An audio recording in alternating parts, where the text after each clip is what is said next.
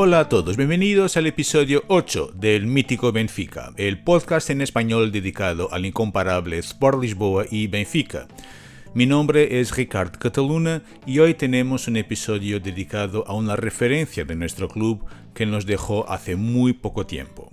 Hablamos de Fernando Chalana.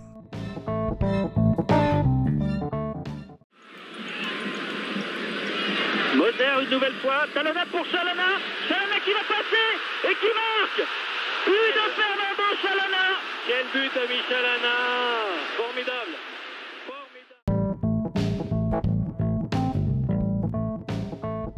Cuando estudiaba en la Facultad de Letras de la Universidad de Lisboa, tenía clases de cultura clásica con un profesor que era una referencia, Vítor Jabuí. Me acuerdo que mucha gente acudía a sus clases. Era un hombre muy inteligente y un gran comunicador, con mucho conocimiento. Solamente una vez habló de fútbol. Preguntó a los alumnos cuál era el mejor jugador portugués que habían visto jugar, y empezaron a lanzar varios nombres. Estábamos en el año 2000 y las referencias eran Figo, Rui Costa, João Pinto, Paulo Sousa, etc. Jabuí sonríe y dice, el mejor jugador portugués tras Eusebio se llamaba Fernando Chalana, diseñado por Dios para jugar al fútbol.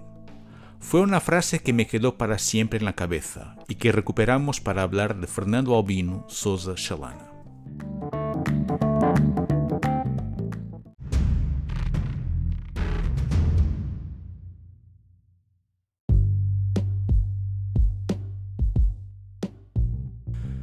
Chalana nació en Barreiro, ciudad de la zona industrial de la Gran Lisboa, el 10 de febrero de 1959. Venía de una familia humilde y para subir en la vida tuvo que poner en práctica su talento natural para el fútbol. Primero intenta su suerte en el Grupo Sportivo de Cuf, pero le dicen que es muy pequeño y le piden que se vaya. Más tarde empieza a jugar en el Fútbol Club Barreirense y rápidamente se destaca por su rapidez y regate increíbles. Era un diestro con un metro sesenta y cinco que todo el mundo pensaba que era zurdo, es decir, tenía características poco comunes y se convierte rápidamente en un fenómeno. Muchos aficionados iban al estadio solamente para verle jugar, y el Benfica, que tiene una relación muy especial con Barreiro, está atento a este joven, como explica Ângelo, bicampeón europeo y gloria del club, en el reportaje Sempre Chalana, documental de Benfica TV. europeu Ângelo ouve falar de um miúdo talentoso do Barreiro. Tem 16 anos e é baixinho, mas é futebol dos pés à cabeça. Por aqueles dias, há jogo de treino entre Barreirense e Oriental e Ângelo convence Pavic, o treinador principal do Benfica, a assistir. Ainda mal tinha soado o apito inicial e já o miúdo pegava na bola na meia esquerda e começava a zigue-zaguear. Passa por um, dois, três e cruza para golo. Pavic não precisa de ver mais. Levanta-se e diz, contratem-me. É extraordinário. Bola de saída, cabo ao Saída, há um passo para o Chalana que ele jogava um bocadinho sobre a esquerda, o Chalana domina a bola, vai deitar ao defesa, uma facilidade extraordinária, passa por ele, vai ter, faz ali uma jogada extraordinária e assim o seu pavê, bem, se Fulgêncio, vamos embora, contrate este jogador. Primeira jogada, quer dizer, há jogadores que são tão extraordinários que muitas vezes se apercebe logo das grandes faculdades que o jogador tem.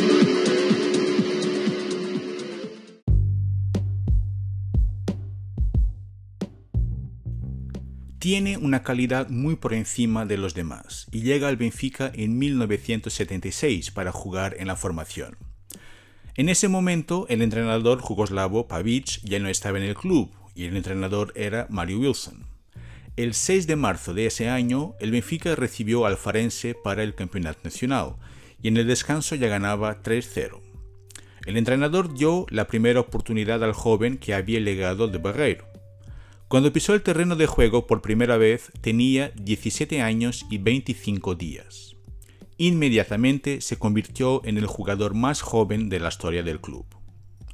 Ese año fue doblemente campeón nacional, en la formación y con el equipo principal. Luego en su primera temporada, la 76-77, se destacó por su regate, su velocidad y su capacidad para ofrecer goles a sus compañeros. Representó el club en dos etapas, de 76 a 1984 y del 87 a 1990. Con nuestro escudo jugó 410 partidos, marcó 64 goles, ganó 6 campeonatos nacionales, 2 Copas de Portugal, 2 Supercopas y 3 Tazas de Honra. También jugó la final de la Copa UEFA 82-83 contra el Anderlecht y hacia el final de su carrera ayudó al Benfica a llegar a dos finales de la Copa de los Campeones Europeos en 1988 y 1990. Sería considerado el mejor jugador de Portugal en 1976 y 1984, año de la Eurocopa, campeonato de que hablaremos más adelante.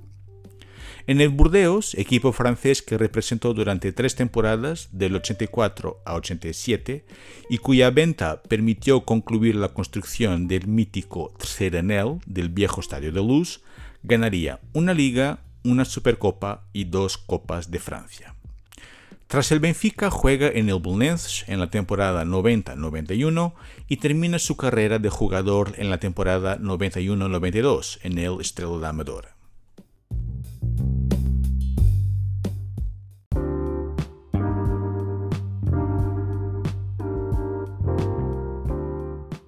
Como entrenador en la temporada 2002-2003, se incorporó a la plantilla del Benfica como segundo entrenador de Osvaldo Ferreira. Los malos resultados dictaron la destitución de Osvaldo en noviembre del 2002. En un periodo de transición hasta que se encontrara un nuevo entrenador, Shalana asumió el cargo de entrenador principal durante un partido, el Benfica 3 Sporting Club Braga 0. Además del fantástico resultado obtenido en el partido que dirigió, también tuvo el mérito de apostar en el jugador Miguel como lateral derecho, posición en la que se establecería incluso al servicio de la selección y del Valencia. Tras ese partido, el español José Antonio Camacho fue presentado como nuevo entrenador. Solano volvió al puesto de asistente. En la temporada 2006-2007 se incorporó a la plantilla del Benfica como segundo entrenador de Fernand Santos en la temporada 2008 volvió a ocupar el puesto de primer entrenador tras la dimisión de José Antonio Camacho. En su primera mitad de temporada terminó el campeonato en cuarto lugar. En mayo de 2008 fue presentado como segundo entrenador de Benfica, siendo el entrenador principal de otro español, Quique Flores. Hay que destacar también su trabajo en la formación con la cantera de Seixal. Ha trabajado con muchos de los grandes jugadores que hoy están en el equipo principal y en otras ligas europeas, como Bernard Silva, por ejemplo, que siempre habla de Shalana con mucho afecto. Eu vou começar por dizer que, infelizmente, por só ter 25 anos, uh, não, pude, não pude assistir uh, ao grande Mr. Fernando Chalana a jogar ao vivo. Uh, portanto, a parte de, de, atleta e de grande jogador e de um dos melhores jogadores da história do futebol português, infelizmente não consegui assistir. Uh, ouvi histórias do meu pai, do, do meu avô, que era sportinguista, mas que era um dos, dos maiores fãs aqui do Mr. Fernando Chalana. Uh, mas a parte que, que eu conheço melhor, como eu disse, não é de atleta, é, é de pessoa e, portanto, a minha convivência com ele as memórias que partilhámos e, e a influência que, que, teve, não só na minha carreira como na minha vida, uh, como eu já o disse várias vezes, foi, foi gigante e, e o Mister sabe disso. Um, numa das, talvez, das piores fases, talvez a pior fase da minha carreira, curta carreira como jogador, e talvez também um bocado da minha vida, porque tinha 16 anos e, e o meu sonho sempre, sempre foi chegar a este nível, ser jogador de futebol, e estava numa fase em que não jogava tanto no Benfica, que, que não tinha, que estava com dúvidas na minha cabeça, que não sabia se ia ser capaz de o fazer ou não. E, e o Mr. Fernando Chalana era, era o nosso treinador adjunto na altura e, e foi uma pessoa que, que me fez acreditar que, que, era possível quando, quando eu já não acreditava. Portanto, lembro-me de, de, em estágios de, no hotel de me vir bater à porta e quem é? E estava, olhava pela portinha e estava o Missa Fernando Chalana uh, e vinha-me dizer que eu ia ser um grande jogador de futebol, que tinha a certeza que eu ia ter muito sucesso, que, que acreditava em mim e portanto ouvir este tipo de coisas e, e sentir esta força de uma pessoa tão importante uh, no futebol português e na história do nosso futebol uh, e aprender com ele no dia a dia, porque, porque foi um jogador fantástico, uh, mais ou menos na mesma posição do que eu, e portanto toda esta força que me passou. eu considero este senhor à minha direita um dos grandes culpados pela fase que eu passo agora na minha carreira e pelo sucesso que tenho tido até agora. Portanto, uh, e a única coisa que posso dizer é, é muito obrigado pelo impacto que teve na minha vida e, e por tudo uh, o que me deu e pelo, pelo apoio que me deu numa fase que considero talvez das mais complicadas da minha curta vida. Portanto, obrigado.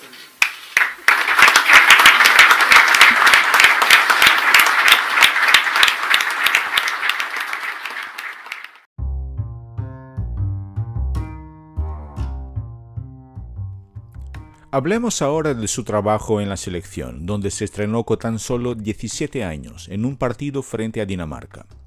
La verdad es que no ha jugado muchos partidos con la selección, pero sus 27 partidos y dos goles han dejado huella en la historia del equipo nacional. Vamos a destacar dos partidos históricos frente a Francia y Unión Soviética.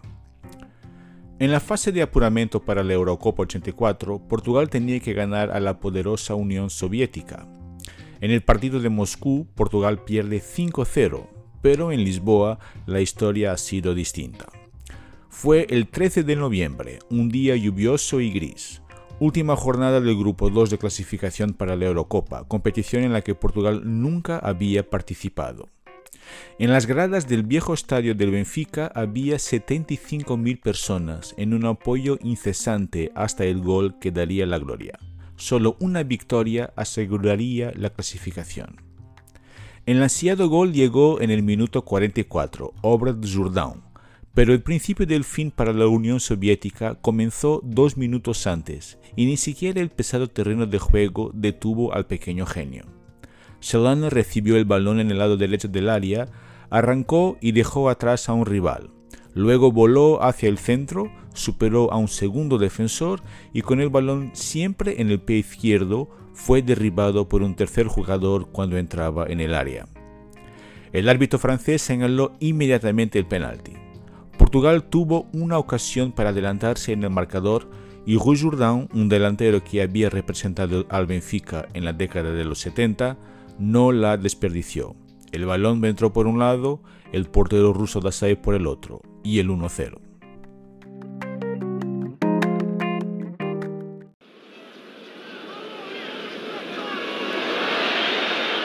Está excelente o Chalana ali a entrar e é derrubado aqui mesmo ali sobre o risco e Conrad a assinalar a grande penalidade. Vamos ter a ocasião de rever o lance. Uma jogada de gênio, mais uma de Chalana, travado, mas uh, fora da área, como poderemos uh, ver agora na repetição. Aí está.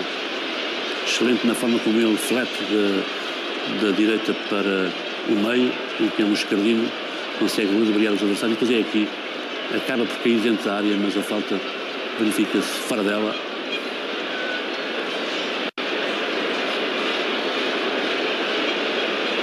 É aqui a falta. É indiscutivelmente fora da área, mas Conrado marcou uma grande penalidade contra a União Soviética e é Jordão quem se prepara para transformar. Agora a grande possibilidade da equipa portuguesa se adiantar no marcador, lá vai Chivadze, uma jogada psicológica para tentar confundir o dianteiro português, mas Jordão jogou frio, já experiente nessas andanças e a preparar-se para a conversão do castigo máximo e faz o gol. É a vitória de, de Jordão, neste caso, um grande gol do Jordão, uh, com muita calma neste momento. É preciso ter muita calma para conseguir, primeiro, ludibriar o guarda-redes da SAEF e depois, num jogo desta tamanha importância, conseguir, um toque aparentemente simples, fazer um gol. A grande penalidade não é assim tão, tão fácil quanto parece e muitas têm sido aquelas que têm sido falhadas ao longo. Meses más tarde, la selección se prepara para disputar su primera Eurocopa. Y en el inicio de junio escuchamos a un Shalana muy ilusionado con esta competición. Shalana, um dos nossos jogadores para a França. Pela frente, vai encontrar defesas de excelente porto atlético. Quais os trunfos para tornear este obstáculo? É imprevisível de fazer declarações a essa pergunta. Quer dizer, nos jogos, os jogadores não se medem aos palmos. Tenho já enfrentado é, boas equipas, boas defesas, com um bom poder atlético. Nunca, nunca fiquei surpreendido e não era agora numa fase final do europeu em que vamos dar tudo por tudo para fazer uma boa figura que eh, davam com medo. Né? Portanto, vou fazer todos os possíveis para se ingrar no lugar efetivo da seleção e contribuir, portanto, para o meu prestígio a nível individual e a nível coletivo. Olha, crês eh, que Portugal pode ir longe neste europeu? Eu estou convencido que sim, desde que se faça um trabalho com calma, não tudo à pressa, tudo bem planeado. Estou convencido que chegamos eh, ao europeu e vamos fazer uma boa figura. Eh, temos um calendário em que são aparadas duas equipas. Para mim, o jogo é um bocado difícil e depois fica tudo dependente do jogo com a Alemanha. Estou convencido que nós vamos conseguir e fazer um bom resultado. Uh, trabalhar com.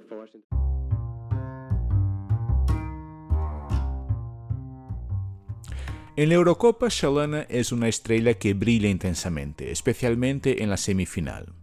En Marsella, 55.000 personas llenaron el velodrome para asistir a uno de los grandes partidos de la historia de la competición, y hubo muchos que consideraron el Francia-Portugal la verdadera final.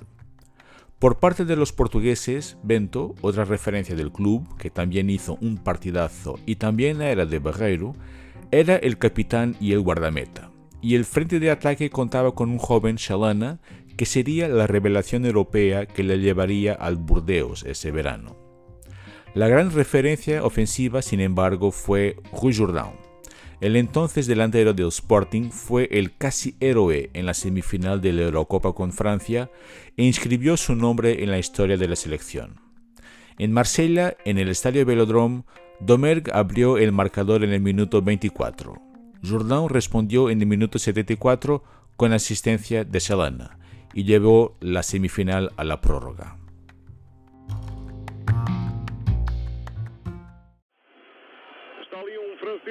Perfeitamente à vontade, que é Lacombe, agora já não está tanto, Chalana está próximo dele. O Sr. Bergamo diz o sítio onde deve estar a barreira. 2, 4, 6, 7 homens na barreira portuguesa. A Platini a partir. Não, quem bate?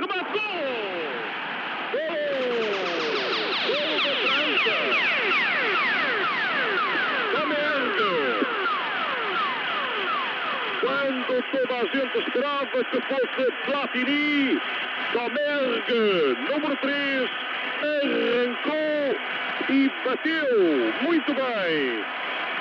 A bola a passar junto a João Pinto, à cabeça de João Pinto, a anixar-se junto ao poste direito da baliza de Bento. Aos 25 minutos desta primeira parte, 1-0 para a França. Bento não podia fazer nada, António. Foi um remate muito bem marcado, Rui Oliveira. Foi um remate portentoso. Bento não podia efetivamente fazer nada. A bola entrou no canto superior esquerdo era impossível. Nené recebe de pé direito, está de costas para a área, atrasa para João Pinto. João Pinto está junto ao lateral, vai bater eh, por alto, a bola para Chalana, à entrada da área, junto ao vértice superior eh, direito, a bola para Jordão de cabeça, gol! Gol!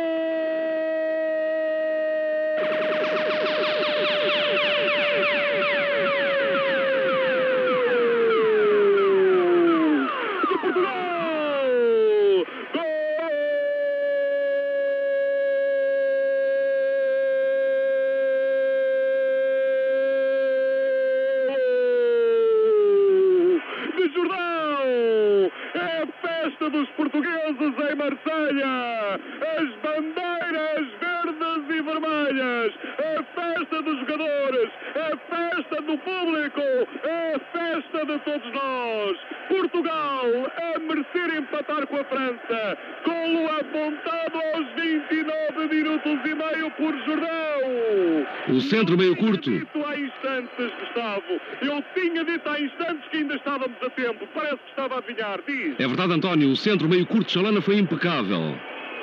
É verdade que sim. En el minuto 8 de la prórroga, Jourdan volvió a marcar, de nuevo con la asistencia de Chalana, y dejó al equipo portugués a un pequeño paso de su primera final de selecciones. Chalana vai-se desmarcando, João Pinto com o esférico, a pisar, tenta enganada, para trás, para Frasco, pode lateralizar para Jaime Pacheco, prefere meter para João Pinto, eh, mete sobre a direita para Chalana, a Chalana vai fazer o cruzamento, ou vai fazer a fita, tem Domer, puxa, vai para a linha de fundo, muda de pé, dá para Jordão sozinho, remata, golo! Gol!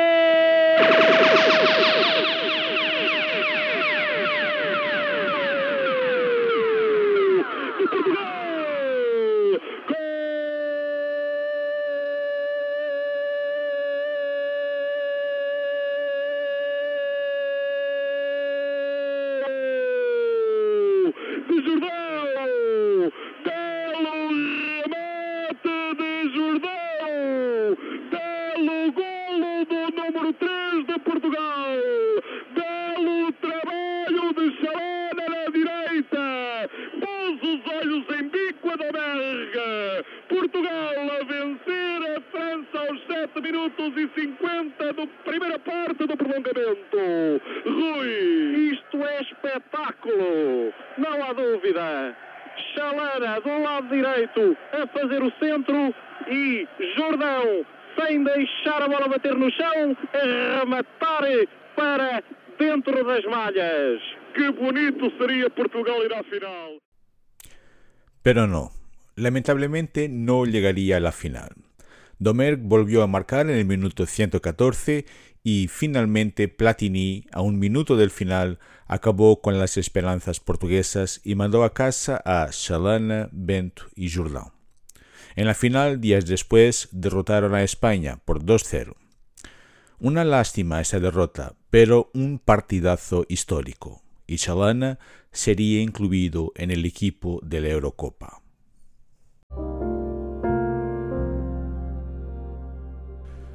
Con el fallecimiento de Chalana murió no solamente una referencia del club, desapareció una figura de este deporte que nos encanta.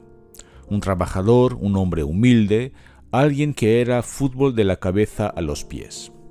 Probablemente una de las figuras más románticas y consensuales del fútbol portugués, muy respetado por sus compañeros y por sus rivales que le prestaron un sentido y respetuoso homenaje. Con Chalana muere un poco de nuestra niñez, del alma benfiquista. A nosotros solo nos resta perpetuar su legado, cantando su nombre en los estadios y recordando su talento en charlas con nuestros amigos. Si Eusebio era el rey, Chalana era un príncipe, noble, justo y dedicado. Que desde el cuartel nos siga acompañando, porque nosotros estaremos siempre con él. Nos despedimos con el sonido del hermoso homenaje del Benfica a Fernand Chalana. El cortejo fúnebre pasó por el Estadio de Luz para que los aficionados pudieran despedirse. Muchas gracias, Príncipe Chalana.